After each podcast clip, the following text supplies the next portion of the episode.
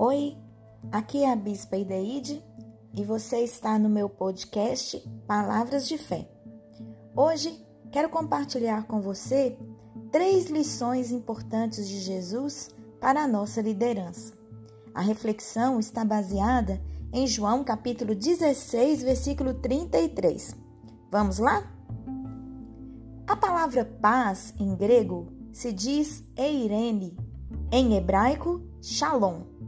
Ambas possuem sentidos muito mais amplos do que em português. Em geral, na nossa língua, condicionamos a paz à ideia de um não conflito, de tranquilidade, de não haver nada perturbador ou desestabilizante.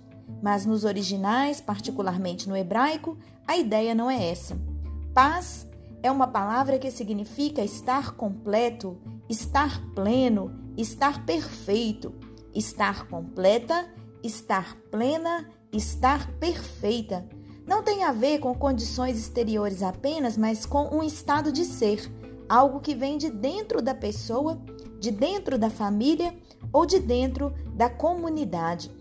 Em João 16, versículo 33, Jesus diz isto: Tenho-vos dito isso para que em mim tenhais paz. No mundo tereis aflições, mas tende bom ânimo. Eu venci o mundo. É uma prova clara de que Jesus pensa como um judeu no contexto das palavras, porque ele interpõe dois estados aparentemente irreconciliáveis. Estou dizendo essas coisas para que vocês tenham paz, porque no mundo terão aflições. Paz em meio às aflições? Como assim? Então eu quero compartilhar com você porque eu vejo aqui três lições para minha vida, como líder do povo de Deus, como discípula do Senhor e também como um ser humano. E assim como você, eu também tenho muitos momentos em que eu preciso encontrar paz no meio das minhas aflições. Eu começo dizendo que Jesus, ele coloca aqui pra gente, primeiro de tudo, um diagnóstico. No mundo tereis aflições. Diagnosticar uma doença é distinguir, saber, perceber, por meio do conhecimento, qual sintoma se refere a qual problema. Jesus ele faz um diagnóstico preciso. Ele diz que o mundo é um lugar de aflições. A palavra mundo é traduzida de muitas maneiras diferentes e pode ser encontrada também no grego com muitas palavras que são depois ao português traduzidas como mundo, como o sistema, e não apenas o planeta ou a criação, um modo de ser de vida. Algumas dessas das vezes na Bíblia a gente vai encontrar a palavra mundo traduzida com palavras que no original poderiam dizer essas outras coisas. Então, Jesus sabe que o mundo não é um lugar de paz, de completude, de perfeição. Desde a queda, o prognóstico, que são as formas possíveis de manifestação do pecado, da parte de Deus para nós, é que a terra traria dificuldades para Adão e para a sua sobrevivência, e que Eva teria filhos em meio a dores, e a gente pode entender que não são apenas as dores de parto. Assim, o ser humano vive em dores, em aflições. Saber esse diagnóstico é muito importante, porque muita coisa da teologia que a gente prega contraria o diagnóstico dado por Deus. Vivemos dizendo às pessoas que elas podem ser felizes, isentas de dificuldades e sofrimentos, libertas das doenças e dos problemas quando elas creem em Jesus. Mas isso não é de todo verdade, porque enquanto nós estivermos nesse mundo, teremos aflições. Jesus colocou isso como algo certo e sabido, não é uma possibilidade, é um diagnóstico. Mas se a gente fica só no diagnóstico, a coisa pode ficar meio difícil para nós, né? Jesus, porém, nos dá uma receita para a gente enfrentar o diagnóstico ou a doença, que são as aflições. A gente sabe que quando tem uma doença grave, o tratamento não é fácil. Para podermos experimentar a cura, às vezes a gente tem que se abster de alimentos, é, às vezes tem que fazer repouso, mudar rotinas de vida. A receita que Jesus nos dá é o bom ânimo. É a mesma expressão que aparece para diversas pessoas que foram chamadas por Deus. É o mesmo contexto de ser forte e corajoso. É uma outra forma de expressar isso. O bom ânimo tem a ver com uma boa disposição para olhar a vida. Hoje já é sabido pela ciência que as pessoas entendidas como otimistas têm mais possibilidades de vencer doenças de toda espécie. Também podem reconstruir suas vidas depois de tragédias com mais resiliência e elas enfrentam o futuro com mais esperança. Portanto, o otimismo é, ou o bom ânimo é uma necessidade.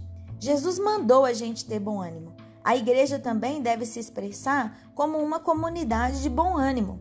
Devemos aliviar muitos dos pesos que trazemos sobre nós mesmos e mesmas.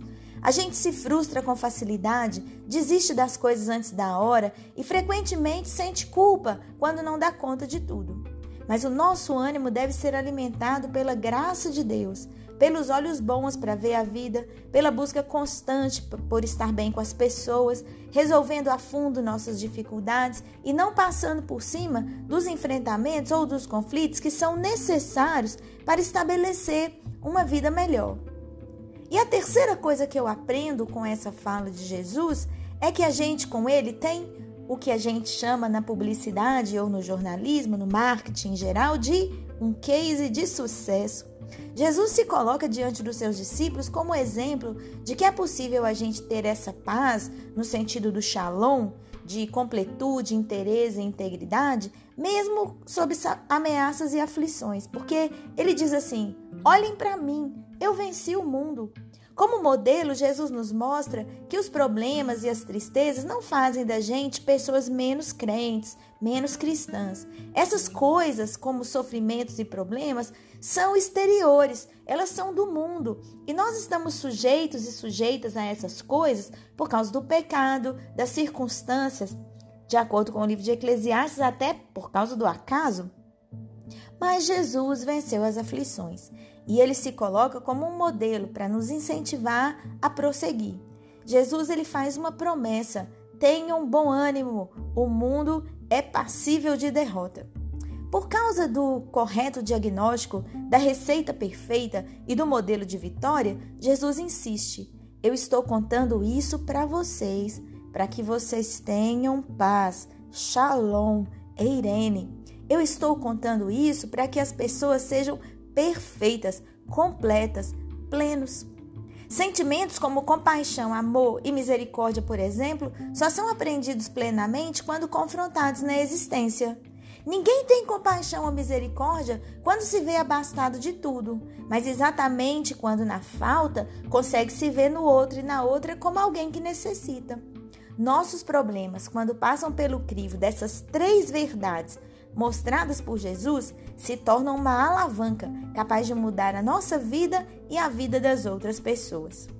Como cristão e cristã, pare de tentar ser impassível diante dos problemas o tempo todo. Não oculte as suas dores do grande Mestre Jesus, mas se aproxime dele para receber paz.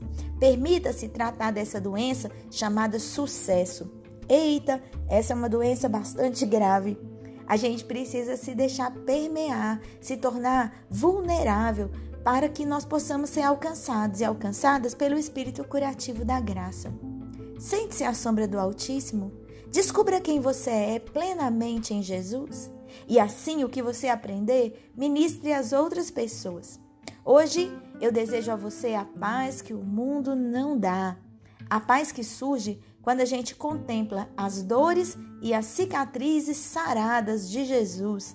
Olhando para elas, nós compreendemos. Podemos ter bom ânimo. Jesus venceu, a gente pode vencer também. Que Deus te abençoe.